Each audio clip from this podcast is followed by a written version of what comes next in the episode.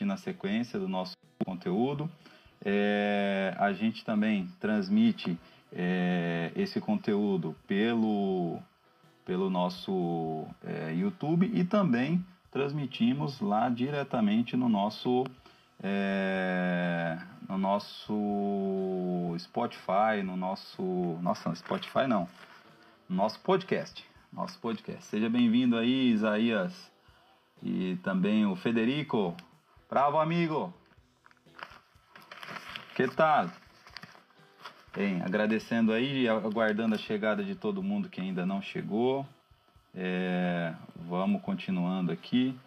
É, hoje a nossa live, ela, nós falaremos um pouquinho sobre a importância da medição de temperatura, pirometria, uma matéria super importante, algo super é, legal para ser falado. E hoje nós vamos estar com um cara que é especialista na área de pirometria, que é o Djalma Amaral, que já está conosco aqui, tá? Eu queria mandar um abraço especial a você, fundidor, e aí a partir de hoje nós vamos criar aqui a, a relação de atividades da fundição. Então hoje meu abraço especial vai para aquele cara que coloca o pó exotérmico na, no canal do, do, durante o vazamento.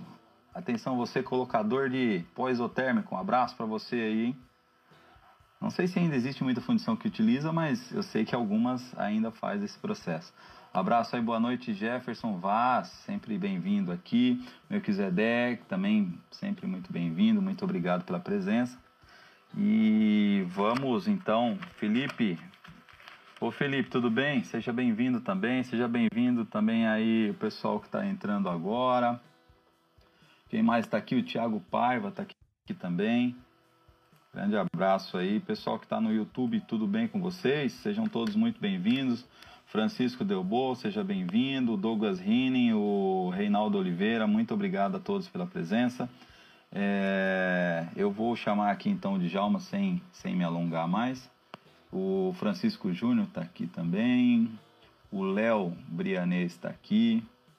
Muito obrigado. O William está aqui também. William Manita. Ô William, quanto tempo, hein, cara? é, mais de 20 anos que eu não encontro o William. Um abraço aí, William. Jefferson Branco também está aqui com a gente, um abraço. E vamos chamar então o Djalma para participar. Um metalurgista, formado pela FEI, uma, com 35 anos de experiência em fundição e em é, atendimento a empresas no setor de aplicação de produtos para a área de termometria, de pirometria, né? E hoje vai conversar conosco aqui ao vivo. É, ele que é consultor da RB, Boa noite, boa noite, Djalma, tudo bem? Boa noite, Fernando, tudo bem com você? Bem, graças boa noite a Deus. Você me ouve bem? Eu estou ouvindo, você também está me ouvindo bem? Sim, estou te ouvindo, te vendo bem, tá, tá tranquilo até aqui. É, bem, primeiramente, muito obrigado por aceitar esse convite, foi um convite meio em cima da hora, é, mas eu estou muito feliz de tê-lo aqui é, é, com a gente, falando desse assunto que é tão importante, tão banal dentro das condições, que é o, o controle da temperatura, tão banalizado, né? É aquela história, né? A gente só dá valor, eu que já fui um, um bom asmático, a gente só dá valor às coisas simples quando a gente corre o risco de perder, né? E ninguém, ninguém, ninguém se preocupa com o ar, mas quando você está numa crise é, crítica de bronquite ou de asma, meu amigo, você dá valor a cada a cada quantidade que entra ali no seu organismo. É muito interessante isso. E eu acho que a temperatura dentro da fundição é quase isso também, né, Djalma? Acaba sendo algo nesse sentido, né? Com certeza. Bom, boa noite a todos aí que estão nos ouvindo, né? Que estão nos assistindo. Eu agradeço o seu convite. Eu fico muito, muito honrado de poder estar participando do seu canal aí, poder contribuir com alguma coisa, né? É, dentro desse nosso mercado aí que é que é tão importante dentro da, da indústria como um todo, né? E realmente, o que você falou, a temperatura é uma coisa que muita gente relega ao segundo plano. Já vi muitos casos nesse, nesse aspecto. Mas ela é extremamente importante em todos os processos metalúrgicos. Né? E como a fundição é um processo metalúrgico, ela é de suma importância o seu controle. É isso mesmo. Bem, é, o, uma coisa que eu não falei é que o, o, o Djalma ele também é, é consultor e dá treinamentos para fundição, para fundidores aí. No final aí a gente vai fazer um fazer uma promoção especial para quem quem está assistindo nosso canal também, né, Djalma? Já vai pensando aí, nós não alinhamos isso não, isso vai, vai ser agora. Legal. Mas olha, eh, antes da gente começar, eu queria agradecer aí o apoio do eh, o apoio um dos nossos apoiadores aqui do canal, que é a Curimbaba, a mineração Curimbaba e o seu produto Castibol, que nos apoia aqui, que nos ajuda a trazer o conteúdo para vocês. Muito obrigado aí a toda a direção da, da mineração Curimbaba por esse apoio. E você que quer ser nosso patrocinador, nos procure aí, manda uma mensagem, manda um e-mail, que a gente agradece aí quem tiver interesse de colocar sua marca aqui com a gente, vai ser um prazer tê-los conosco. Bem, é, Djalma, é, hoje eu queria aproveitar um pouquinho do, do nosso tempo aqui no início, é, é, um feriado, um feriado um pouco mais, é, digamos assim, mais é, fúnebre, né? um feriado de finados, e eu queria destacar aqui alguns fundidores aqui que foram embora esse ano, né? Alguns, alguns fundidores aí conhecidos de, você, de todo mundo, do setor, né? Queria deixar lembrar aqui a nossa homenagem aí para Wilson Gesser, grande fundidor, metalurgista, é, cientista, é, fez um grande um sucesso numa, na, na, maior empresa de fundição do Brasil, aí tem autor de livro, autor de handbook internacional, então um abraço aí pro, pro Gesser. É, o Gerson Vick também, que foi uma surpresa para todo mundo, né? Que, que faleceu aí é, inesperadamente também, né? Tava totalmente ativo e faleceu. É, recebi também aqui o, o, o, Jorge Moreira, da, lá de Itaúna, da Fundi Metal também, missão de cobre também faleceu esse ano. É, Nelson Franzini também faleceu esse ano. É, esse você talvez conheça, Jorge Ayrton. Sim, é. foi um amigão meu. Uma grande perda pessoal, eu diria, né? Fiquei muito, muito triste, porque trabalhamos juntos um bom tempo, uma excelente pessoa. Mas faz parte, né? Faz parte, faz parte, com certeza. E também mandar lá um. Recebemos aqui é, é, o André, nosso colega que está lá, que é aí da sua região. O André também mandou para a gente aqui o René Vargas, tá? projetista de fundição na Bolívia, que também faleceu esse ano. Então, uh, nosso, nossa homenagem aí, nossa lembrança desses fundidores que fizeram parte aí da história da, da, da fundição, que, que, atuaram aí na fundição, cada um dentro do seu meio aí, mas deixar aí uma, uma mensagem à solidariedade aí a, a todos os familiares e, e o conforto aí e dizer que, que é sempre bom a gente, a gente lembrar daquelas pessoas que foram importantes na nossa, na nossa carreira, né, John? Com certeza, isso é fundamental. A gente tem que, tem que sempre reconhecer né, as pessoas é, que te ajudaram, que, que passaram pela sua vida, né, de uma forma geral, né? Sim, com certeza. Contribuíram com alguma coisa para o nosso crescimento. Essa é a verdade. Com certeza. Bem, mas assim, vamos então retornando aqui aos nossos. Ó, pessoal, quem tá no YouTube aí, deixa o seu like, que hoje, hoje eu vou ser bonzinho, hein? Com 10 likes, nós já vamos fazer o sorteio do boné Dr. Refúgio, esse boné lindíssimo. Quem quiser comprar o boné também lá no site, 150 reais com a entrega já inclusa. E aqui agora a gente tem também, ô Djalma, não sei se você sabe, mas nós temos uma camiseta para quem não quer andar com, com o boné, ó, temos a camiseta também do Dr. Refúgio. Você ainda anda na rua e ainda pode ser é, escaneado e ajudar o Dr. Refúgio a ajudar o Dr. Esse scanner aqui é um QR Code que a pessoa automaticamente já se cadastra lá no nosso, se inscreve no nosso canal no YouTube. Então, a ideia é a gente. Muito bacana. Bem, bacana demais. Eu queria agradecer também pelo fato da gente hoje atingir 1.500, nós estamos com mais de 1.500 inscritos no YouTube, estamos, estamos com mais de 2.700 no Instagram, o canal está crescendo, canal de fundidores com material e conteúdo para fundidores. Então, é, não é conteúdo para fundição, é para fundidores, porque quem faz a fundição são os fundidores, né, Você que, que trabalha muito com, você que trabalha muito com qualificação, com, com, com, com pessoas, com treinamento, você sabe disso, né? A fundição ela vai bem quando a sua equipe vai bem, né? Não é, Tchau. Ela é de suma importância, né? Hoje você consegue ter fundições uh, com grande grau de automação, né? É um setor que permite isso. Mas a realidade é que as nossas fundições elas não têm esse grau de automação possível que elas possam atingir. São poucas, né? Então a mão de obra ela é muito intensiva. E é de extrema importância a, a mão de obra estar qualificada, né? Enquanto você não pode, enquanto você não pode automatizar tudo, né? Verdade. E ainda tem mais uma questão, né? Que é aquela questão de que mesmo você tendo a automatização, você ainda tem algumas partes aí da fundição que são que são pessoas que tem que fazer, né? né? Que é a Sim. parte de projeto, a parte da engenharia, a parte de, de, de melhorias dos processos, né? Que aí são pessoas. Né? Com certeza. Mas vamos lá, começando então, vamos hoje, hoje a gente decidiu falar um pouco sobre temperatura. Esse foi o pedido do Marcelo Pompelmar, que lá atrás me, convidou, me, me, me solicitou essa, essa live de pirometria. falou, olha, precisamos falar de pirometria. Se você, você que está nos assistindo aí tem alguma sugestão, manda para mim um WhatsApp, manda para mim aí pelo dr.refuga.gmail.com que a gente, a gente corre atrás para poder trazer o conteúdo que você acha interessante. Dê a sua sugestão, a sua contribuição, a sua crítica aí para o nosso canal. E hoje, a gente falando de, de, de temperatura, Djalma, acho que a primeira pergunta que a gente tem que fazer aí é a gente precisa falar um pouquinho, afinal, o que é o termopar? Como é que a gente mede a temperatura?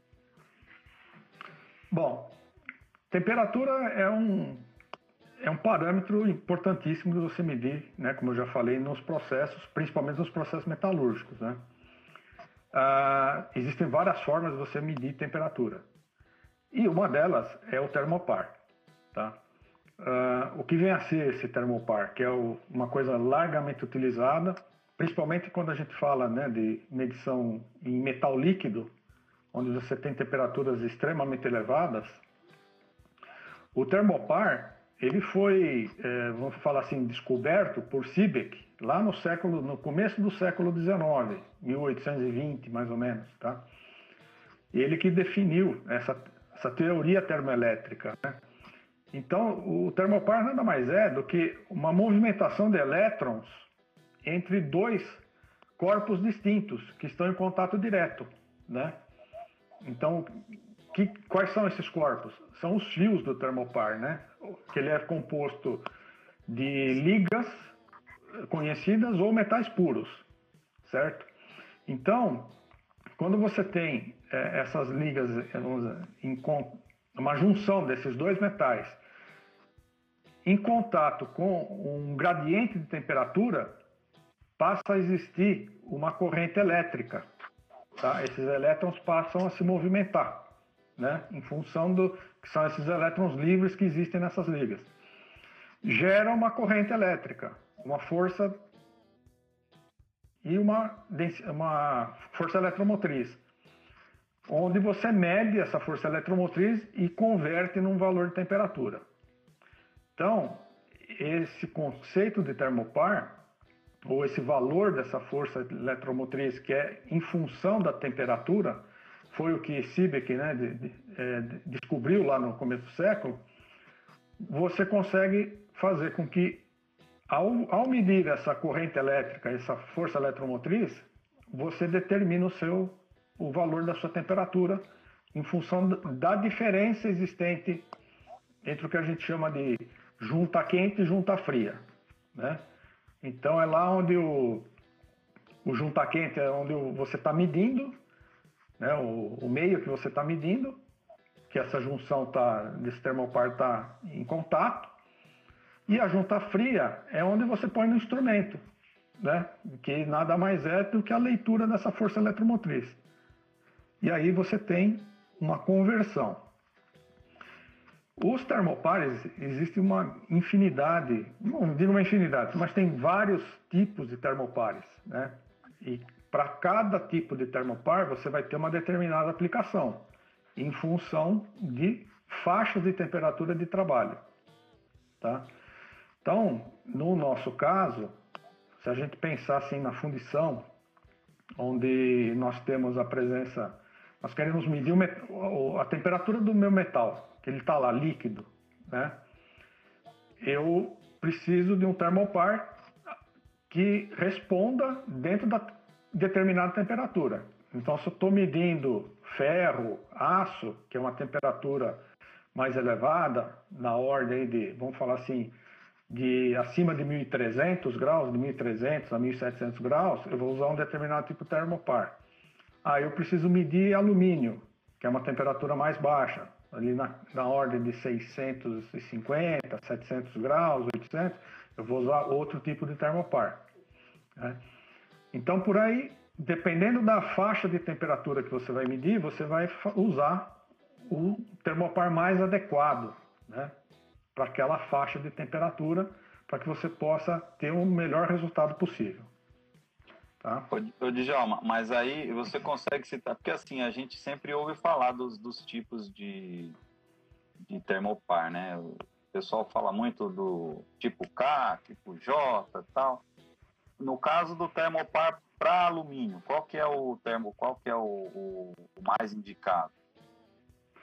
Em termos de tipos de termopar, Existem vários. Então você tem JK, T, R, S e por aí vai, tá? Para, para função, para metal líquido, nós vamos trabalhar com praticamente quatro tipos de termopar, tá? Que é o S, o R, o B e o K. Quando que eu uso cada tipo de termopar desse? O S e o R são termopares. O S, o R e o B são termopares que a gente chama de termopares noble, nobres. Eles são feitos à base de platina, tá? E eles são indicados para temperaturas mais elevadas. Então, por exemplo, o S, ele é um termopar constituído de platina num, de um lado e platina ródio a 10% do outro lado, tá? O R é platina de um lado, quando eu falo platina, é platina pura, tá? E platina roda 13%, que é a liga do R. Certo. E o B é platina roda 6% e platina roda 30%. Então são dois, dois, duas ligas de platina roda, tá? Então, todos esses três termopares, eles vão ter faixa de aplicação. Então, por exemplo, o S e o R, eles têm a mesma faixa de aplicação. Eles são praticamente muito parecidos, vamos falar assim. O que, que acontece? O R no Brasil ele é pouco utilizado. Então são termopares que nós vamos utilizar para medir temperaturas de até 1740 graus. Então que é o caso onde entra o aço, onde entra o ferro fundido, né? E a partir dos 1100 mais ou menos você já pode usar esse termopar com uma boa qualidade de medição. Então dá para medir também é, bronze. Né? Bronze estaria na faixa baixa, vamos falar assim, e aço ferro fundido na faixa mais elevada dele. O R ele é pouco utilizado no Brasil. Não, não sei te dizer por quê, talvez seja por efeito de custo, provavelmente, tá? Por ele ter um, um pouquinho mais de ródio na, na composição, ele costuma ser um pouquinho mais caro, tá? Então o S é o termopar mais utilizado. No caso do tipo B, quando ele já atinge uma temperatura de trabalho um pouco mais elevada, a 1820 mais ou menos. Então, por exemplo, se você está fazendo um aço inox ou um aço que você precisa de uma temperatura mais alta, aí você tem que usar esse termopar tipo B ao, invés do tipo S, que tá numa, atinge uma temperatura um pouquinho mais baixa. Então depende muito da aplicação que você vai, vai necessitar. E o quarto tipo de termopar, que é usado na fundição, é o tipo K, que é o cromel alumel. O cromel é uma liga de níquel com cromo, tá? 90% de níquel e 10% de cromo. E o alumel é uma liga também de 95% de níquel, 2% de manganês, 1 de silício e 2% de alumínio, tá? Então, o termopar cromel alumel, ele é usado para fazer medição de temperatura em ligas de baixo ponto de fusão, que é o caso do alumínio, tá? E ele é também usado em cápsulas de análise térmica, porque a, o limite de temperatura do, do tipo K, para efeito de medição no metal líquido, nós trabalhamos com 1340. Então esse é o limite máximo dele. Acima de 1340 ele não, não vai conseguir medir. Até mede, mas você tem uma série de, de fatores de erro, alguma coisa. Então o limite de trabalho dele seria 1340. Então, onde se, onde se aplica, por exemplo, você vai medir é, alumínio, vai medir latão, o, o bronze você pode medir com o termopar tipo K, mas você acaba tendo um desempenho melhor com o tipo S às vezes, tá? Que estaria o bronze estaria mais ou menos nas duas faixas, vamos falar assim. Tá? Você poderia aplicar as duas situações, mas você acaba tendo um rendimento do S um pouquinho melhor no bronze. Então, são esses quatro tipos basicamente que a gente usa no metal líquido. Aí você, no mercado existe outros termopares, tipo J, tipo T e por aí vai. Tá? Só que aí são outras faixas de temperaturas, outras aplicações que não vai, não dá para a gente falar tudo aqui. Claro, tá? claro. então, legal, basicamente, para efeito de metal líquido, né, quando a gente está querendo medir o metal líquido, é essa faixa de, tempera é essa faixa de temperatura que vai ser determinante para a gente escolher o tipo de termopar que nós vamos utilizar. Entendi. Pessoal, pessoal que está aí ouvindo a gente, é, tem alguma pergunta? É, manda para a gente aqui nos bate-papo, tanto do Instagram quanto do, do YouTube, e a gente vai fazendo aqui para o Djalma ao longo da nossa conversa, tá bom, pessoal? Vamos continuar então. O... E a gente já falou então dos tipos de, de, de termopar, e aí nós temos os equipamentos também, né, Djalma? É, que a gente percebe que você muda Normalmente os equipamentos para ferro fundido e aço eles são têm uma característica e para não ferrosa, alumínio ali até até latão, ele tem uma outra característica, né? Você consegue falar um pouquinho é, sobre essa, esses dois esses tipos? É, na realidade, em função do tipo, tá? Então, o, então vamos voltar um pouquinho. Quando a gente fala no termopar, quando a gente fala de milivoltagem, né? Que, que, como é que o termopar vai trabalhar? Você vai ter o seu termopar, o seu sensor, vamos falar assim, né? É, onde você vai colocar ele dentro do seu metal, que, tá, que está líquido. O, pelo conceito termopar, vai ser gerada uma corrente né, elétrica e uma força eletromotriz, que vai ser medida pelo equipamento. Então, o equipamento ele tem que ser compatível com o termopar que você está tá trabalhando certo? Então você vai ter que ter o equipamento termopar com compatibilidade. Por quê? Porque isso é uma. É, ele vai fazer uma conversão dessa força eletromotriz em cima de um, uma tabela, de um padrão que existe, tá? Isso tudo é normatizado. Então, por exemplo, é, um termopar tipo S, só para você ter uma ideia de ordem de grandeza. Entre 1400 e 1600 graus, ele, em 1400 ele gera mais ou menos 14,3 milivolts. Em 1600 graus ele estaria trabalhando a 16,8 milivolts, aproximadamente. Então você vê, são 2,5 milivolts. É uma, é, uma é uma quantidade extremamente pequena, né? Se você imaginar, por exemplo, que uma pilha ela gera um volt e meio, nós estamos falando alguma coisa de 100 vezes, mil vezes menos praticamente, né? Tá? Em termos de, de, de eletricidade, vamos falar assim. Então é uma coisa bastante sensível. Então, o equipamento que você está usando, ele tem que ser compatível, porque ele vai ler essa milivoltagem e vai transformar isso em temperatura, tá? Então, você você pode falar assim, ah, se eu pegar um voltímetro, eu consigo fazer? Consegue, né? Um, se você puser um voltímetro, uma coisa bem rudimentar, vamos falar assim, você pegar um voltímetro e colocar na, na junta fria, né, do seu termopar, você vai ter uma leitura de, de valor. Você entra numa tabela e você determina a temperatura. Tá? Isso pode ser feito. É uma, bem rudimentar, que é nada mais é do que os equipamentos fazem, né? De ler essa, essa, essa milivoltagem aí. E aí também você vai ter cada. É, aí nós vamos entrar, nós vamos poder falar um pouquinho nos tipos de termopares em termos de aplicações, né? É, como eles são construídos, vamos falar assim, tá? E aí cada um vai ter a sua devida aplicação. Certo, ok. Então vamos lá. É... Bem, já falamos dos, dos, dos principais termopar. É... O que mais compõe aí o, o, a medição da temperatura? Também nós temos os sensores, né? É, o sensor é o termopar. Quando a gente pensa em. Vamos pensar num sistema de medição. A gente certo. tem que pensar num sistema de medição, tá? O que, que é composto no meu sistema de medição? Primeiro tem que ter um instrumento, que é o meu hardware. Certo? certo. O meu instrumento ele tem que estar, tá, ele vai estar tá ligado ao meu termopar, que é o meu sensor.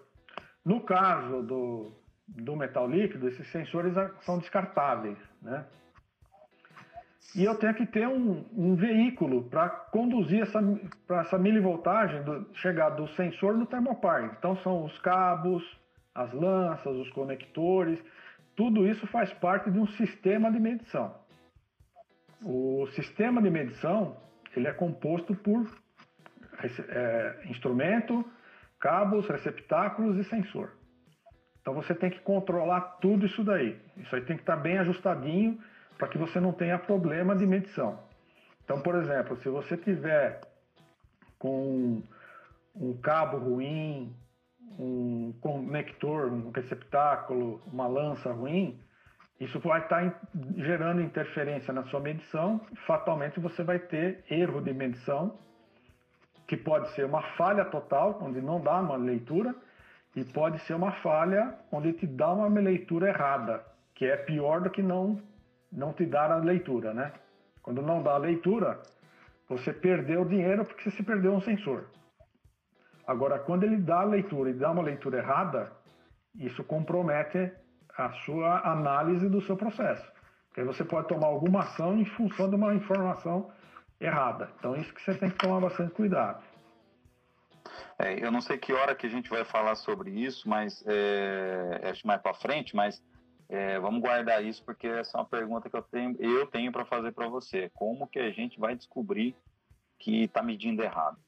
Mas antes disso, é, eu queria aproveitar a sua experiência aí, é, o Djalma, para você dar um tutorial para a gente. Vamos dizer o seguinte: eu sou um fundidor, estou começando agora na fundição. Vamos citar um exemplo, vamos pegar uma fundição de ferro.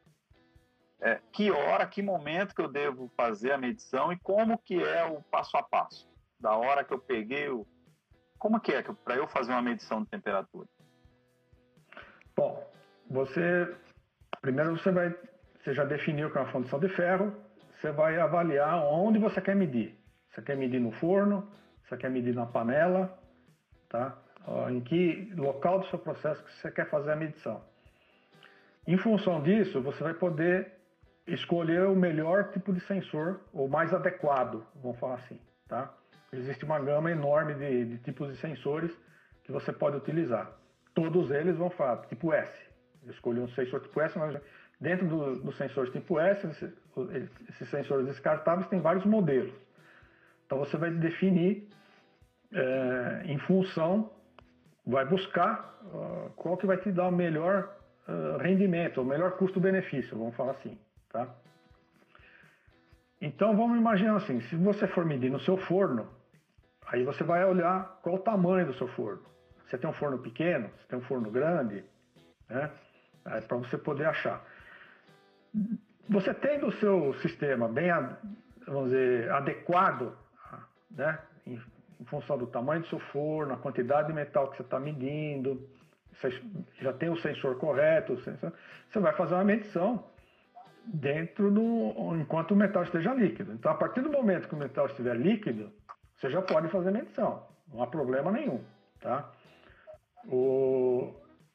Então, o que, que nós temos que olhar? Por exemplo, vou fazer uma medição no forno, tem escória? Não tem escória? Tá? Meu forno é grande, eu vou estar tá, é, sempre usando o. ou tá medindo o meu forno cheio, ou quero medir o meu forno lá embaixo, a meia, a meia carga, por exemplo, tá? Às vezes a fundição precisa saber o valor, está fazendo, tira uma, uma panela, por exemplo, de metal, duas, e quer controlar a temperatura, e precisa medir com o forno com metal a meia carga, vamos falar assim. Então, você precisa ter um sensor que te proteja, né, a, o teu equipamento. Então, você vai analisar. Temos de tempo, de momento, é, o, o importante é o metal estar líquido, né? O metal estando líquido, a qualquer momento você pode fazer a medição, não há problema nenhum, tá? Então, vai ser na panela, mesma coisa, quantidade, tamanho da panela que você está usando, óbvio, a panela sempre tem menos, praticamente não tem escória, você já faz uma limpeza, então você vai escolher qual é o melhor tipo de sensor, tá? Então, é, na, sua, na sua experiência, Djalma, onde que é o melhor lugar, ou existe um melhor lugar para fazer medição? Onde a maioria das fundições faz medição? No forno? Na panela? Ah, você tem que fazer em ambos os lugares, né? É importante você medir tanto no forno como na panela, para efeito de processo metalúrgico, tá? Por quê? Porque... Pode falar, desculpa. Na, é, você, o forno é importante você medir para você saber qual a temperatura que você vai ter de liberação, né? O seu controle de temperatura lá, é, para efeito de você poder liberar um material. E essa temperatura, ela vai depender do quê? Ela vai depender do teu processo, do teu layout. Então você vai fazer um tratamento de inoculação, de modulização, você está fazendo uma transferência para uma panela, você perde a temperatura. A temperatura cai. Né? Então, teu forno está mais alto do que vai ter a temperatura na sua panela. Qual é a temperatura importante? A temperatura importante é aquela que está lá no vazamento, na hora que você vai jogar dentro do molde. Se você pudesse medir dentro do molde, seria melhor ainda, mas é difícil, né? não tem como. Então, quanto mais próximo de você medir dentro do molde, vai ser um tipo de controle. Mas o controle do forno também é importante, porque você não pode subir demais a temperatura, porque você vai ter reações, você vai perder elementos. Então você tem uma série de implicações. Então, o processo que você vai determinar, é, ou a determinação do seu processo é que é importante, para você saber qual a temperatura que você vai medir e o momento. Como metalurgista, você tem que medir no forno e na panela basicamente uma função ideal é você fazer essas duas medições. Pelo menos essas duas. Tá? É porque, porque aí, não é, é, Djalma, você tem uma questão que é muito importante, né? Que é o seguinte. É, você tem que medir as suas perdas térmicas do processo, principalmente nas trans... quem está falando em ferro fundido, mas também serve para alumínio, né? Todas as vezes que você faz transferências do seu material, você vai ter perdas, é inerente ao processo. Você tem transporte, Sim. vai ter perda. Então, quanto mais medições de temperatura você fizer ao longo do processo, é, melhor você vai conhecer as suas perdas e mais você vai ter um controle, como você falou, um controle do seu processo, para poder saber, ó, deu um problema na peça, a gente teve um refúgio, a gente teve uma, uma dificuldade. Tá, mas que temperatura? A primeira pergunta que todo mundo pergunta, qual a temperatura, né, Djalma? Qual a temperatura? Com certeza. Isso é extremamente importante, porque é por isso que eu falei, cada fundição tem a sua história. Né? Então, a, trans, a perder temperatura é normal, é físico. Né? Você fez a transferência, por mais que a sua panela esteja aquecida, ela, você vai perder temperatura. Qual é o valor que vai perder? Vai depender do volume da sua panela, da velocidade com que você fez essa transferência. Aí você tem outro fator, o próprio layout da sua fundição. Às vezes você precisa vazar uma peça que ela está na outra extremidade do, do seu galpão em relação ao seu forno. Né? Então você tem um tempo que você vai transportar esse, esse metal até lá. Está perdendo calor. Ele pode perder pouco, não importa, mas ele está perdendo calor. Por isso que eu falei, é, em termos de processo de fundição, você tem que ter é, você tem que ter ciência de como que você como que são as suas perdas de temperatura né? Você, você poder manter o seu, seu processo estável, sabendo quanto, quanto você perde nessas transferências, você tem condição de poder fazer todos os controles. Aí você vai determinar quais são as temperaturas que você vai que você vai trabalhar, né? E aí você faz a, a, a medição no forno, na panela. É que eu não falei, a medição do forno é para você poder sair. A, a, talvez a mais importante seja aquela lá no vazamento, que é ela que vai te dar é, é a última temperatura que você vai poder medir. É ali por que você lado, vai ter que né, usar. Por outro lado, né, Djalma, se você não analisa no forno, você corre o risco de já sair com o seu metal frio do forno, fazer Justamente. as transferências e na hora de fundir, você fundir com a temperatura lá embaixo e a peça perder a peça é, já por conta da saída errada lá no forno. Né? Justamente, justamente. Então você tem que conhecer o seu processo dentro da, da dentro da sua fundição, como que essa, essa movimentação de, de metal que é feita, ou esse transporte, como que a temperatura impacta nele. Certo. É, então você conhecendo, você vai controlar. Certo. Agora me fala uma coisa. É, a gente gosta aqui de dar uns exemplos aí para os nossos amigos fundidores, aqueles que metem a mão na massa mesmo. E aí, o que acontece? Mandar um abraço aqui para o trocador é, de sensor de termopar. Um abraço, trocador de, de já mandei um abraço mais cedo, mandei um abraço mais cedo pro cara que coloca pó isotérmico durante o vazamento. Agora um abraço pro cara que é o trocador de ponta de termopar. Um abraço para você. É, e falando disso, tem algum macete ali na hora de fazer a análise? Porque eu percebo, já fui em algumas condições, que o cara é muito rápido na hora de fazer a medição da temperatura. E já fui em algumas condições que o cara não é tão rápido, demora um pouco mais. Tem algum macete aí que você gostaria de deixar aí da, da sua experiência, John? Olha, o, não, não digo macete, mas vai depender muito da, da temperatura que você está medindo. Pra você ter uma ideia, o, uma medição de temperatura, você vai conseguir, a partir de uns 4 segundos, você já consegue fazer uma medição de temperatura. Tá? Vai depender muito da temperatura que você está medindo. Por quê? Você tem. Como é que vai? Como é que o sensor vai funcionar? A hora que você coloca. O sensor está na temperatura ambiente. Você vai imergir ele dentro do seu banho, está lá acima de mil graus, 1500, 1400, não sei quanto. Então ele vai entrar em equilíbrio térmico, né? Para ele poder fazer uma, uma medição. O que, que, é o equilíbrio térmico? Você tem duas, dois, duas massas de temperaturas diferentes. A hora que você junta essas duas massas, elas vão se equilibrar em termos de temperatura. No caso, a massa de metal é muito maior do que a massa do sensor. Então a temperatura vai ser de equilíbrio vai ser aquela do cristal metal, né? Então, quanto maior, mais alta for a temperatura, mais rápido é a medição. Então, se a gente comparar, se você for fazer uma medição num aço a 1650 graus, provavelmente em 4 segundos você tem um resultado. 4, 5 segundos no máximo. Você vai fazer uma medição num bronze a 1300 graus, mais ou menos, você já vai precisar de uns 6, às vezes até 7 segundos para você ter a estabilidade do sinal, tá?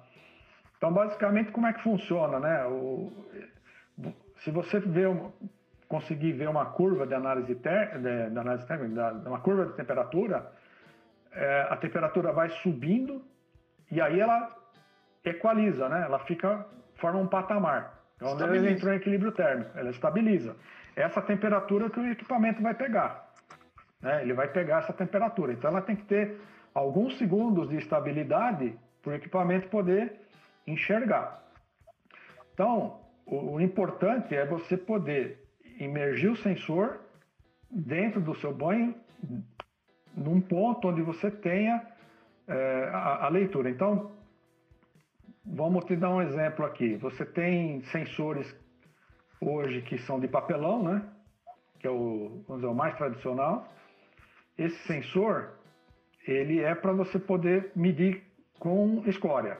Quando você tem escória no seu banho, você vai usar um sensor de papelão.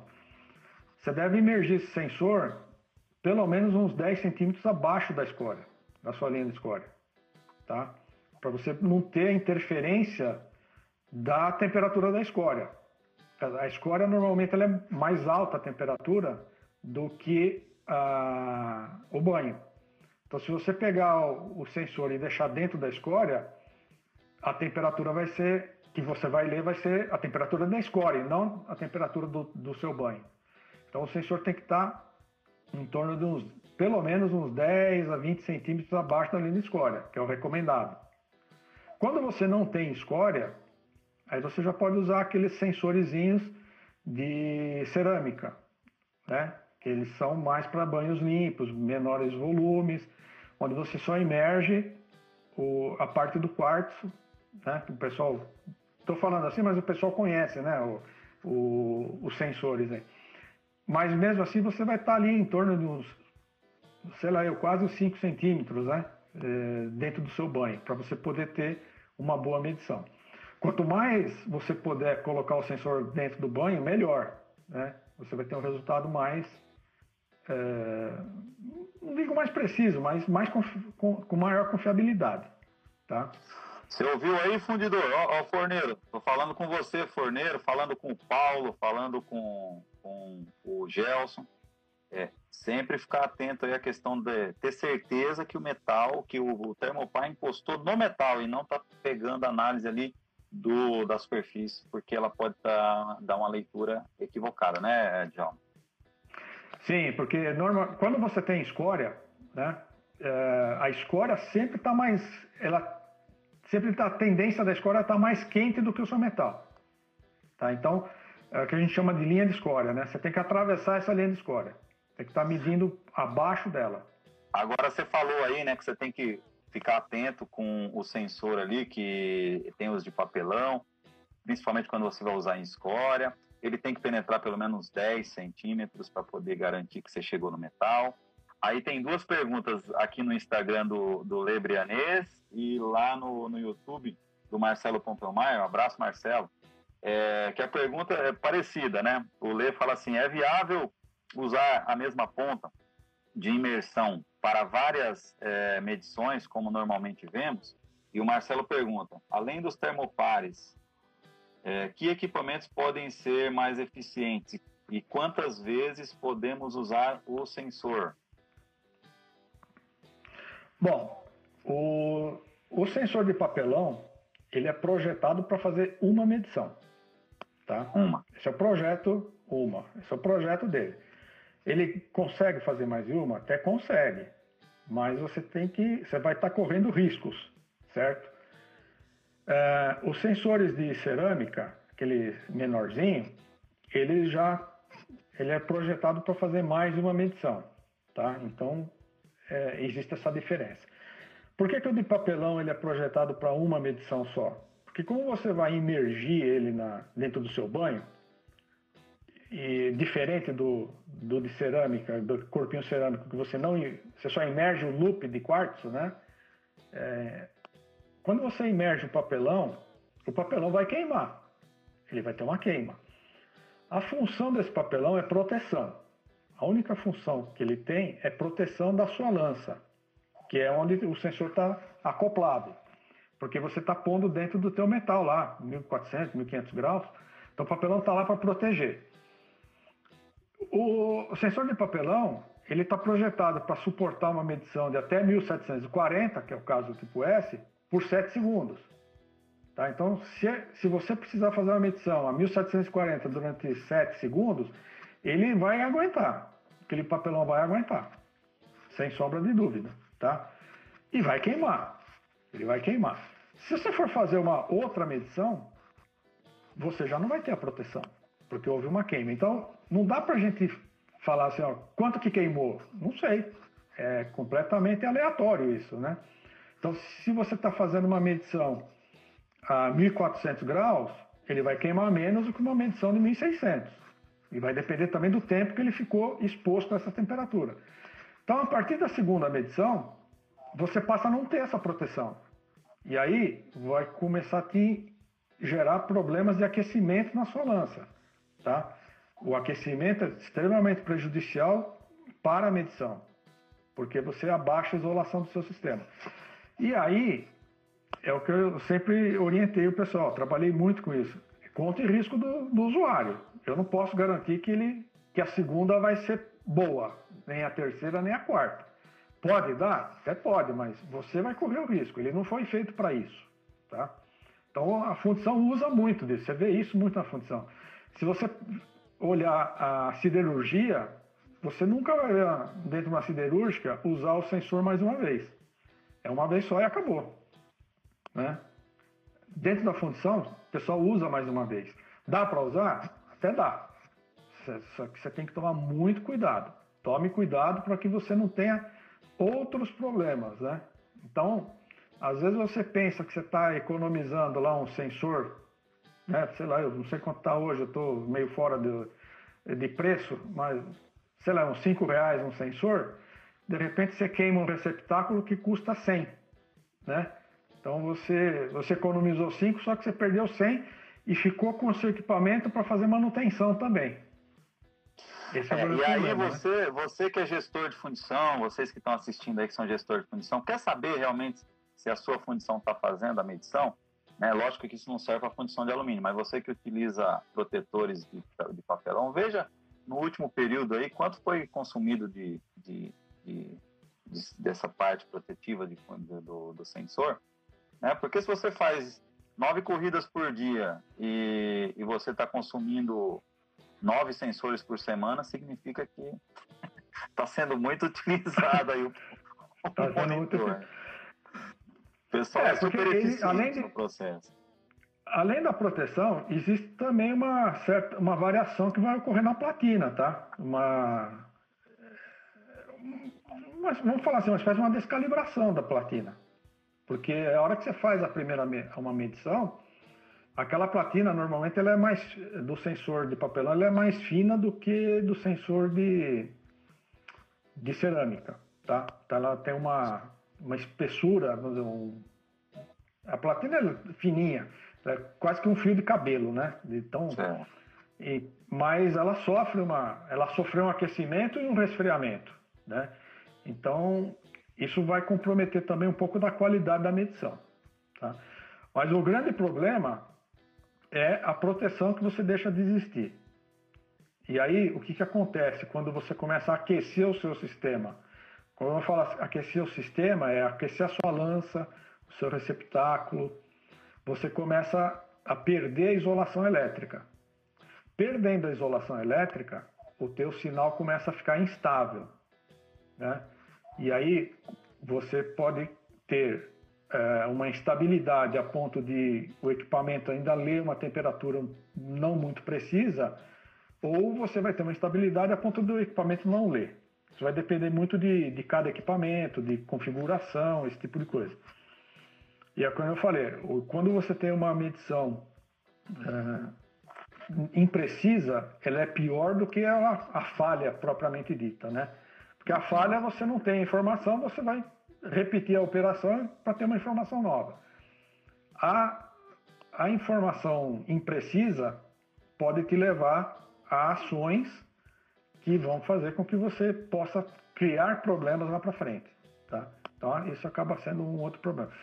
Então, o, quando você precisa, inclusive, fazer muitas medições sucessivas, né, que você vai submeter to, o teu equipamento a a um aquecimento excessivo da lança, esse tipo de coisa, você também tem que tomar cuidado, tá? Principalmente no sensor de cerâmica, né? Que ele está mais exposto à radiação.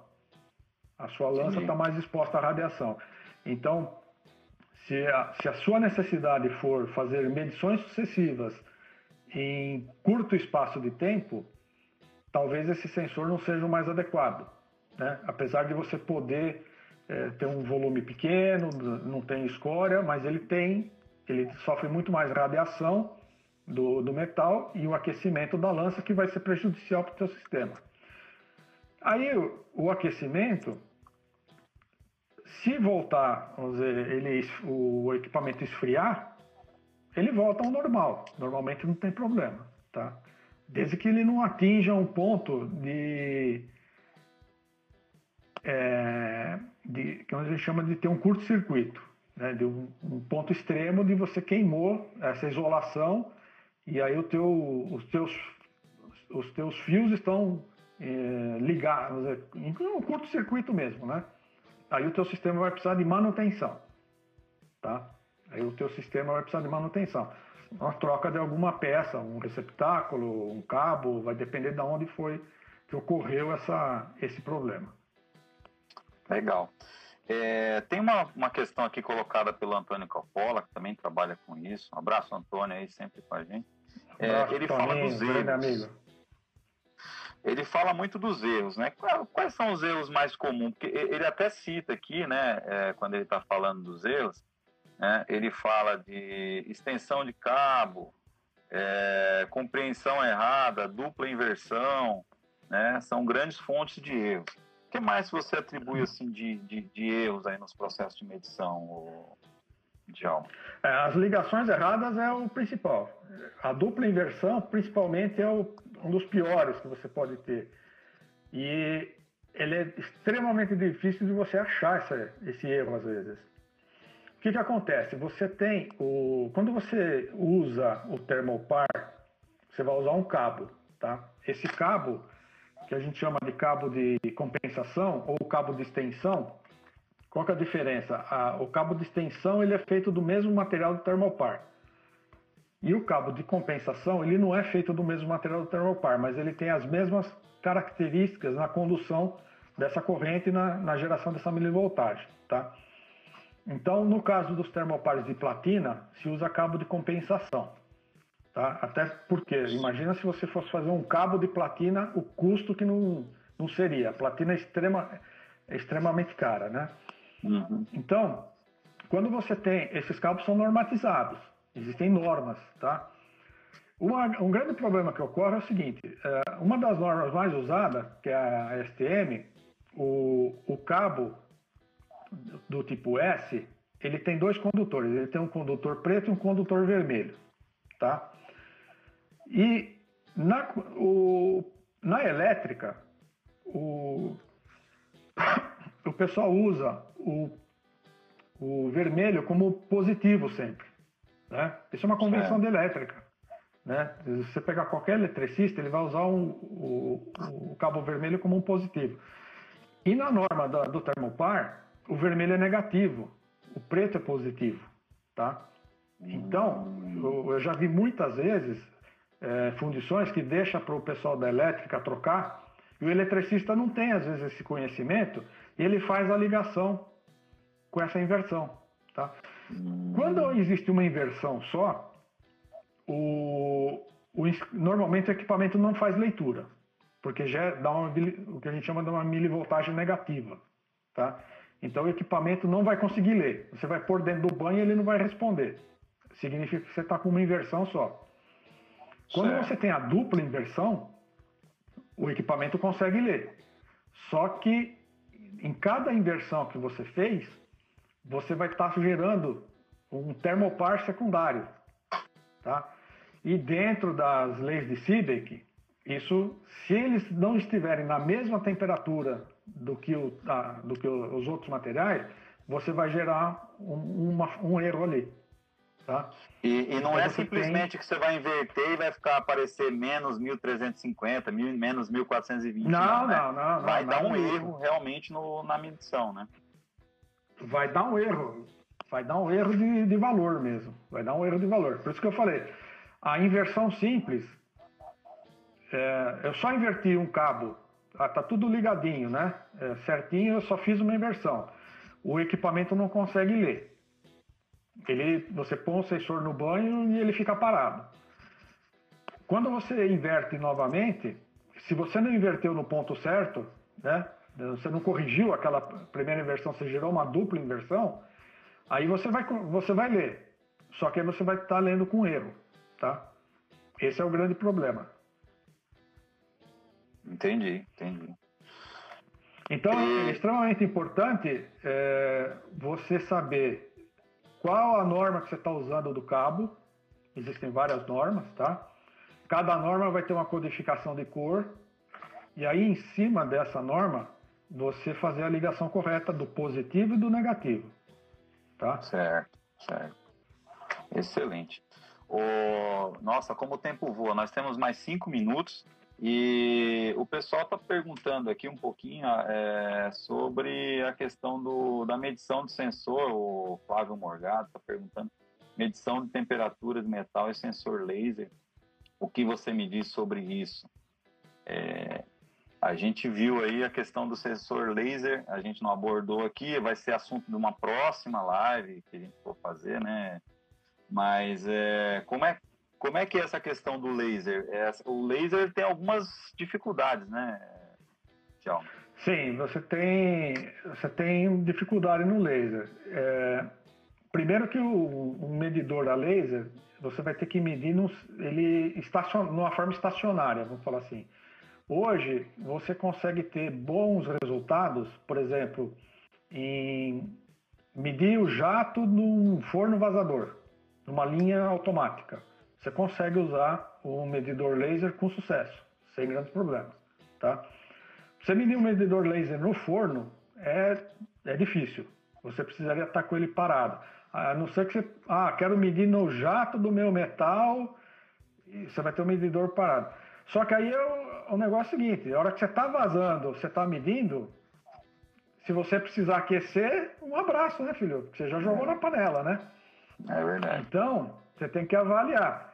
É, você pode ter, por exemplo, um, sensor fixo na, na bica do seu forno. Então, você imagina um forno de indução, você põe o um sensor fixo na bica, ah, tô, tô medindo quanto que eu estou transferindo. Beleza. E se tiver ruim a sua temperatura, o que, que você faz?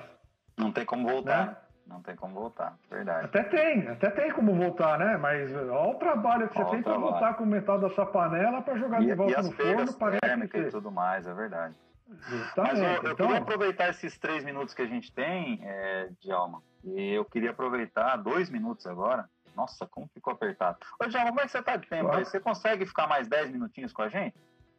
Consigo, podemos fazer. Ah, pessoal, podemos ficar mais 10 minutinhos para a gente poder concluir com sucesso aqui, porque a gente tem uma promoção especial aí, porque o Djalma essa semana tem um treinamento aí, e a gente vai chorar aí um, uma condição especial para os assinantes do Dr. Refugo, né, Djalma?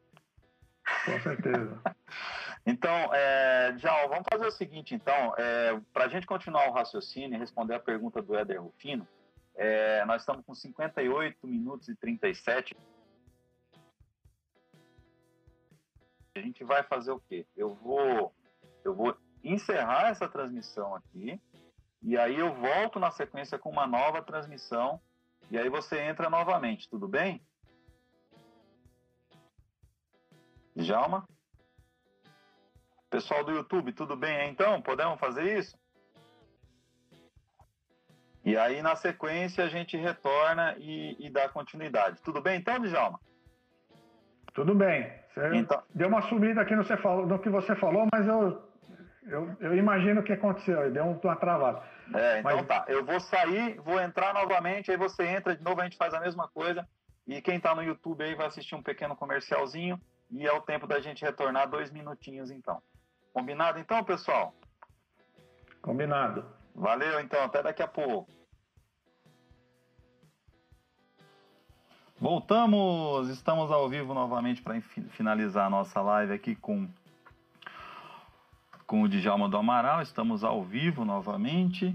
Então, sem mais delongas, vamos retornar aqui ao nosso, a nossa live.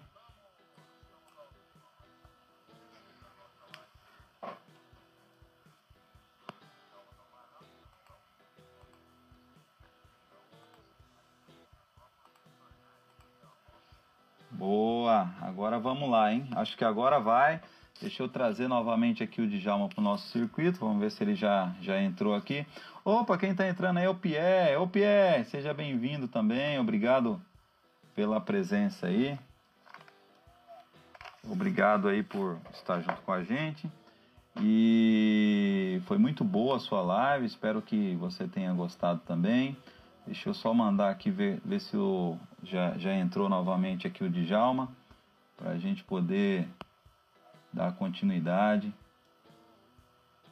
ao nosso processo aqui. Acho que.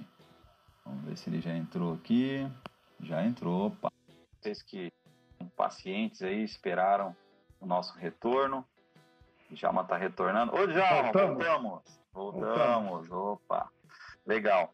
Então, Djalma, é, só para é, pedir para você aí, então, para concluir aquele raciocínio que você estava lá sobre é, a questão realmente do uso do, do sensor térmico, né, que você estava falando justamente da, da, do sensor infravermelho, é, que ele, ele pode estar tá fixo, hoje em dia já tem até alguns móveis, já vi algumas coisas na internet, mas a melhor, a melhor eficiência dele é a medição no jato, porque ele vai medir a temperatura ali é, do metal, principalmente metal fundido, pela incandescência, né, pela a, a, a, é.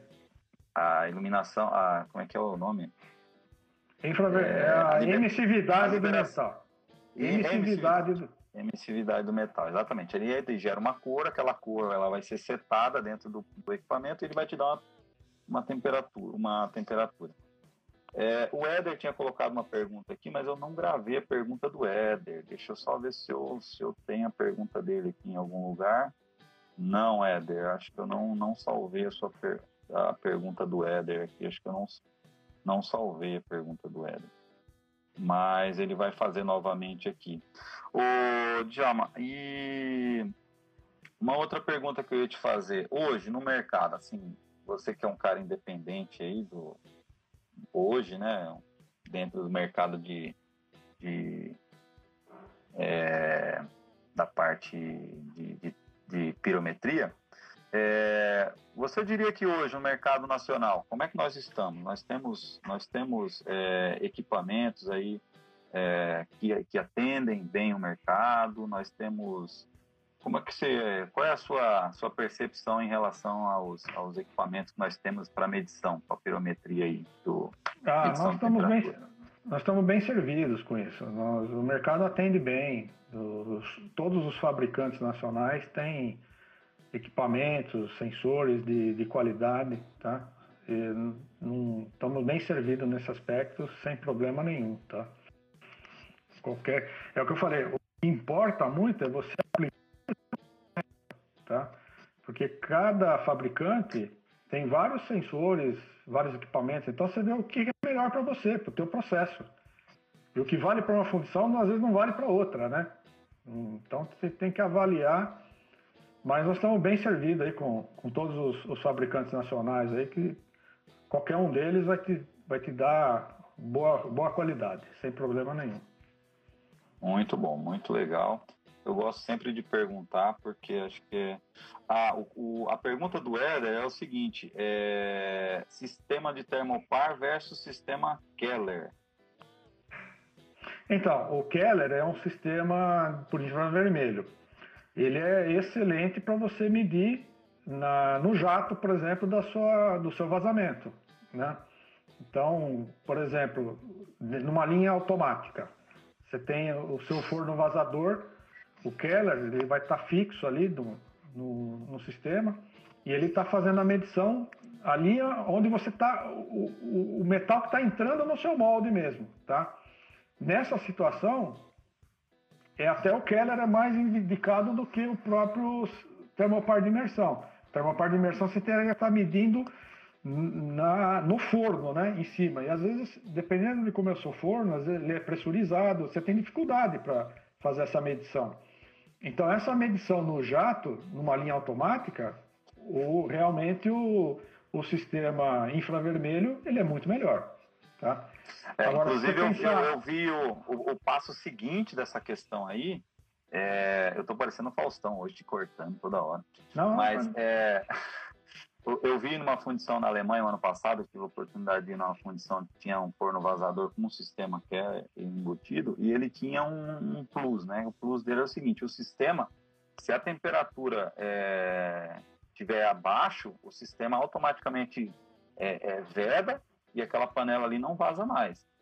Uhum. Né? Então, ele, ele é, a além de fazer a medição, ele não só mede, mediu, deu fora, aquele, aquele bolo que, que, que vazou, ele é descartado e a panela também descartada até fazer os ajustes. É o Sim. próximo passo dentro do processo, né? Já tem. Eu, eu, trabalho com. Eu sou representante de coisas que nós temos isso daí, né? Então, esses sistemas oh. funcionam bem nesse, nesse aspecto. Agora, a medição de temperatura num forno ou numa panela que você acabou de fazer, ou numa transferência que você está fazendo, eu acho que ainda o sensor de imersão ele ainda é o, o mais indicado. Então, é, são coisas assim, não adianta você. O, o, vamos falar assim, um sistema híbrido. Se você puder ter os dois, você vai ter a melhor situação. Em cada etapa, você vai ter uma, uma melhor adaptação do, de, do teu sistema. Tá? E, e, agora falando de maneira geral, o que, que você acha que, que tem a melhor acuracidade? Você acha que os dois estão ali juntos ou, ou o Keller? Ah, eu, aí eu vou dar uma opinião particular minha, tá? Eu acho certo. que o, o, de imersão ainda a acuracidade é maior do que o, o de infravermelho. Caramba, Isso é uma opinião. Legal. Eu não tenho, vamos dizer, eu nunca, nunca trabalhei muito com o de infravermelho, tá? Mas do que a gente sabe de conversar com as pessoas, o de imersão ainda ele é mais preciso. Você vai ter uma precisão maior ainda. É, as tecnologias elas vêm, vêm, vêm melhorando ao longo do tempo, né? Mas é, é, a, o imersão, todo mundo que a gente fala de temperatura, a imersão continua sendo aí um sistema muito, muito desejado. Tanto é que é, é quem trabalha com, com fornos etc tenta sempre encontrar uma forma de fazer com que eu tenha um, alguma, alguma maneira de proteger o termopar dentro do, da panela, dentro do, do forno, né? Para garantir uma, uma medição adequada da temperatura, né? Então. É, isso é extremamente importante. Um problema que existe na, na função de alumínio, vamos falar assim, é justamente esse, né? Muita gente quer um sistema de medição contínua só que o alumínio ele é extremamente corrosivo, então o sensor não aguenta. Né? Mesmo que você faça lá um sensor revestido com aço inox, tudo ele vai durar pouco. Tá? Então, é, existem sistemas de medição contínua para aço, enligotamento contínuo, tem várias coisas. Né? Nós estamos falando aqui só na fundição, né? dentro do, de uma medição num forno de indução ou num forno elétrico a arco. Né? Ou no caso do, de uma fundição de alumínio, no forno é, estacionário, de espera, coisas desse tipo. Então, esse tipo de, de aplicação, ele ainda, esse, esse sensor descartável ainda é o, dizer, o, mais preciso, vai? tem a melhor, o melhor custo-benefício aí, vamos falar assim, né? Entendi. O Reinaldo, o Reinaldo de Almeida também está dizendo assim: a emissividade não seria um problema com o medidor a laser? é, infravermelho, mas acho que o Reinaldo, Andra... o Reinaldo de Almeida, acho que ele trabalha com alumínio. É, com então, alumínio é complicado. Alumínio, alumínio acho que, eu, eu, que eu falei, eu nunca trabalhei com esse sensor, mas que eu saiba é mais para ferro, né? Ferro e é, aço. O, porque o ferro, o Reinaldo, o, no, no, ferro e no aço, você tem aquela questão da incandescência ali, né? Você tem uma, uma diferença de, de, no caso do alumínio, eu acredito que seja um pouco mais complicado, né? Você tem a formação de óxidos, você tem, eu, eu, eu realmente precisaria, vou atrás de alguém que trabalhe com essa técnica para a gente poder ter mais informações. É, alumínio, alumínio é complicadinho para você fazer esse tipo de coisa com medida infravermelho, né? Vamos aproveitar porque que realmente... nós. Oi, pode falar. Não, porque realmente, como você falou, a, a, o alumínio forma o óxido quase que instantaneamente, né? Então, esse é, é o grande complicado. problema, né? Verdade. Agora, me fala uma outra coisa. É, já que a gente está falando de alumínio, é, e nós ganhamos um tempinho, no caso do alumínio, você falou que a gente vai usar aí mais os, os termopar do tipo K, né? Que já são Isso. termopar que você não precisa proteção do inverno, que você já tem ali a proteção metálica mesmo, às vezes o próprio fio, né? E aí ele você, você praticamente usa durante muito tempo, né? Qual que é a sua recomendação em relação a, aos, aos termopar tipo K e a, e a medição de temperatura em, em alumínio, principalmente? É, a diferença deles é que o, o termopar tipo K, basicamente hoje no mercado ele te, ele te apresenta dois tipos de, de termopar. Um que é feito a partir de é, quase que é quase que um, um, um fio, né? O cabo ali ele tem uma durabilidade boa. Você faz várias medições com ele, né? Enquanto ele não rompe, né, o, vamos dizer, a, não há um rompimento da, ou da solda ou do, um dos, uma das pernas, né? é, pode oxidar e romper, o seu termopar está funcionando. Então você consegue, sei lá, eu ordem aí, mas às vezes acima de 100 medições um, um termopar desse, tá? Depende muito da, dos seus cuidados, tá? Existe um outro tipo de termopar que ele já tem uma proteção, é, uma, uma bainha de, de, de aço, né? Esse termopar ele é um pouquinho mais lento em termos de tempo de resposta, é, em função da inércia térmica que ele tem. O de fio ele é mais rápido, ele te dá um resultado um tempo mais curto. Em compensação, esse que tem a proteção, você vai fazer às vezes mais de 500 medições com o termopar, tá? Então eles são bem diferentes. Então vai depender muito do que você precisa, né? Se você tem tempo para poder esperar é, essa inércia térmica e dar o resultado, se isso não, não compromete o teu, o teu processo, sem problema nenhum. Ah, eu preciso de uma resposta rápida por algum motivo, então você vai ter que usar o, o de fio lá, que ele vai durar menos, mas ele vai te dar um, um tempo de resposta uh, menor. Legal, Basicamente, isso é seriam essas duas, eu... essas duas diferenças, né? Dos que existem no mercado hoje aqui, tá? É, eu tive, eu passei por isso aí, a gente estava numa condição que a gente estava fazendo um trabalho muito bacana em alumínio e, e a gente tinha, nossa, era uma eternidade para poder ter uma medição de temperatura e a gente tinha que fazer três medições porque tinha um transporte longo e aí esse, aí a gente tinha problema porque quando chegava lá para fazer a segunda medição, o pessoal não tem que virar aqui senão vai perder perda térmica e tal. Então aí é a questão de você realmente ter o, o termoparque melhor se adapte ao seu. Melhor se adapta à tua necessidade. Você tem que avaliar qual é a necessidade que você tem. Ah, infelizmente, às vezes, as, as empresas elas vão, dire... vão muito no custo, né? Uhum. Então, às vezes, você é obrigado a ter um termopar, um sensor que às vezes custa um pouco mais caro, não é o caso aí, né? Mas é, você tem que adaptar o, a tua aplica, a aplicação dentro do que você precisa, da necessidade que você está precisando. Tá? É isso aí. E você tem várias, várias possibilidades, né? O mercado sim, te apresenta várias possibilidades. É verdade. Mas vamos lá então agora para a gente para os finalmente aqui. É, cara, nós chegamos lá 15, gostei. Quem não se deixou o seu gostei ainda, deixa o gostei lá. Porque e quem não é inscrito no canal, se inscreve no canal aí, porque a gente precisa de mais inscritos para poder continuar trazendo conteúdo. Agora, é... estamos chegando aqui ao final da nossa da nossa live estendida. E eu queria que você falasse um pouquinho desse curso que vai acontecer essa semana aí, que eu vi nos no nossos grupos de fundição aí. Conta um pouquinho para nós o que é esse curso, que dia que é, quanto tempo. É, esse é um curso que eu, um dos cursos que eu ofereço, né? Tem vários que dentro do, vocês podem acessar meu site lá, é, metalurgia.eng.br, né? E eu essa semana estou oferecendo um curso de análise térmica para ferro fundido.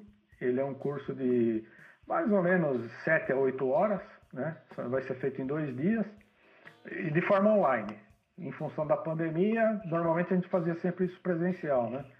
Então, estou oferecendo essa de forma online uma reunião, uma reunião né, pelo, pela plataforma Zoom. Aí quem tiver interesse é só entrar em contato aí. Tem no site, tem descrição, depois no LinkedIn na, também a, o, o, programa, tem todas as informações aí. E Muito precisando bem. de mais informação, é só entrar em contato comigo também. Legal. E eu que sou um que defensor da análise térmica, eu acho que é super válido qualquer formação que você faça nessa área. Você que é fundidor de ferro fundido, acho que super válido qualquer conhecimento que você tenha oportunidade de adquirir é super válido, né? Não, com certeza. Esse esse curso nós vamos falar, além da aplicação, né, de, da teoria da análise térmica, essa parte de, que nós discutimos hoje, que é a manutenção do sistema, o que você tem que fazer com os cuidados que você tem que ter, né? são inerentes a. É um, é um pirômetro aquilo lá. É, é um, ter, é um termoparque fazendo uma medição. Então você tem que tá, ter os mesmos cuidados. Que... Desculpa, pode falar. São os mesmos cuidados que, que a gente tem na medição de temperatura, você tem que ter na análise térmica também. Legal. Deixa eu te perguntar uma coisa. E o que, que você consegue fazer pelos, pela audiência aqui do, do canal? O que, que você consegue fazer para esse curso? Você consegue dar uma vaga? Você consegue. O que, que você consegue fazer? Oi? O que, que você consegue fazer? O que, que você consegue fazer pela gente aqui, pelo canal, pela audiência?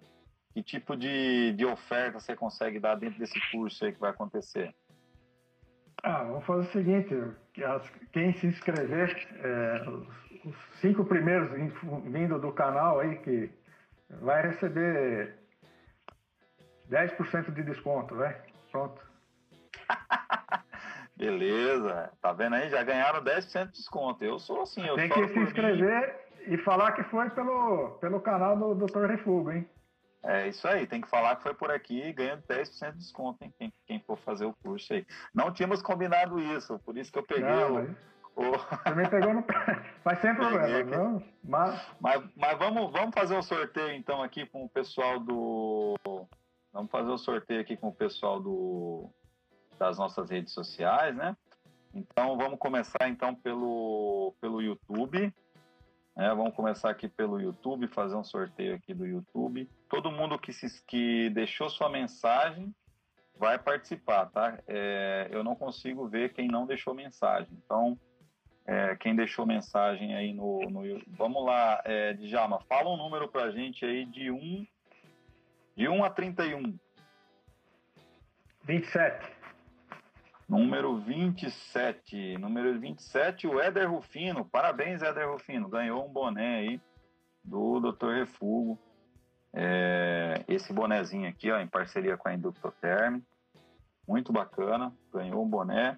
Vamos mais um boné agora para o pessoal que está lá no, é, no Instagram. Só que o Instagram tem gente pra caramba. Vamos lá. É, um número de. Ah, não vou colocar isso no seu. Vamos colocar? Vamos lá. Agora ficou difícil. O número de 1.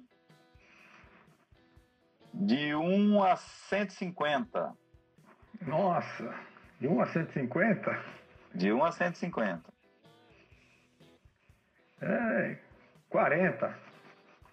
Número 40 a Suelen Lorenzini. Muito bem, Suelen. Parabéns, ganhou um boné também. Então, os dois ganhadores aí, a Suelen e o Éder Rufino, parabéns. É, muito obrigado a todos aí pela, pela participação. É, tem que mandar mensagem aqui, pessoal. Quem não manda mensagem é, não acaba não participando. Um abraço. Não participa, né? Não participa dos sorteios. Ah, tem mais um boné que nós temos que sortear é o boné para o nosso grupo do Telegram. Você sabia que a gente tem um grupo no Telegram também, ô Djalma? Não, não sabia, não. É, nós temos um grupo, nós já temos mais de 130 pessoas no nosso grupo no Telegram, é o grupo Doutor Refugo e os Fundidores. Cent... Chegamos a 130, agora estamos com 123. Eu queria que você fizesse o sorteio. Você, vamos fazer o sorteio também lá. Deixa eu só pegar aqui. Aí. Quem lá vai ter um sorteio, um sorteio exclusivo, porque aí é, é o sorteio VIP, né? Vamos ver. Vamos ver aqui o número também. Vamos ver aqui. Também vou fazer o sorteio ao vivo aqui agora. É, fala um número aí de 1 a 123. 71 setenta e um, setenta e um, setenta e um, setenta e um. Anderson Soares. Anderson Soares. Um abraço, Anderson. Anderson já tem boné lá. Depois manda uma foto para nós, hein, Anderson? Então é isso. Então sorteio, sorteio realizado, sorteamos todo mundo, pessoal do grupo do Telegram, pessoal do do YouTube, do Instagram. Muito obrigado a todos que participaram de, desta homenagem de hoje, desse dia. Ah, mais uma coisa aqui que eu acabei esquecendo, deixando passar: tem mais três fundidores que, que deixar, nos deixaram esse ano. Foi o senhor René Vargas, é, desculpa, foi o mais dois, né? Que é o senhor Tomás, fundi, é, que é fundador lá da Fundição União, e o seu Pedro Picanço, que era o fundador, foi o fundador da, da Geofund e da Fremax, que também nos deixaram esse ano. Então, um abraço, uma, essa homenagem a todos os fundadores que nos deixaram esse ano. É, agradecer aqui, Djalma, a você de público aqui, parabéns pelo seu trabalho, muito obrigado por aceitar esse desafio de estar aqui com a gente ao vivo, sucesso no seu curso, no seu treinamento. Espero que a gente tenha a oportunidade de fazer outros eventos juntos, vamos conversar aí para a gente fazer mais coisas juntos. E muito obrigado mais uma vez aí pela, pela participação, por estar conosco aqui, tá? Muito obrigado mesmo. Obrigado a você, obrigado pela oportunidade. Acho que é, é muito, muito gratificante poder ser lembrado, poder estar aqui com você, ajudando né, a divulgar. Tá? Eu acho que com certeza podemos fazer outras coisas aí. Vamos, vamos conversar. Tá? Com relação a curso, quem tiver interesse também no curso desse de medição de temperatura, é só entrar em contato. A gente faz. Tá? Tem vários. Eu falei, olha lá no site, dentro da sua necessidade a gente, a gente atua e no que precisar. Agradeço a participação de todos o, que tiveram conosco aí, que nos assistindo. Né? Obrigado pela audiência e estou à disposição. É isso aí. Muito obrigado, então, pessoal. Tchau, então. Muito obrigado e até a próxima. Valeu, então. Valeu, Djalma. Um abraço. Excelente semana para você. Obrigado igualmente para todos. Valeu, gente. Tchau, tchau.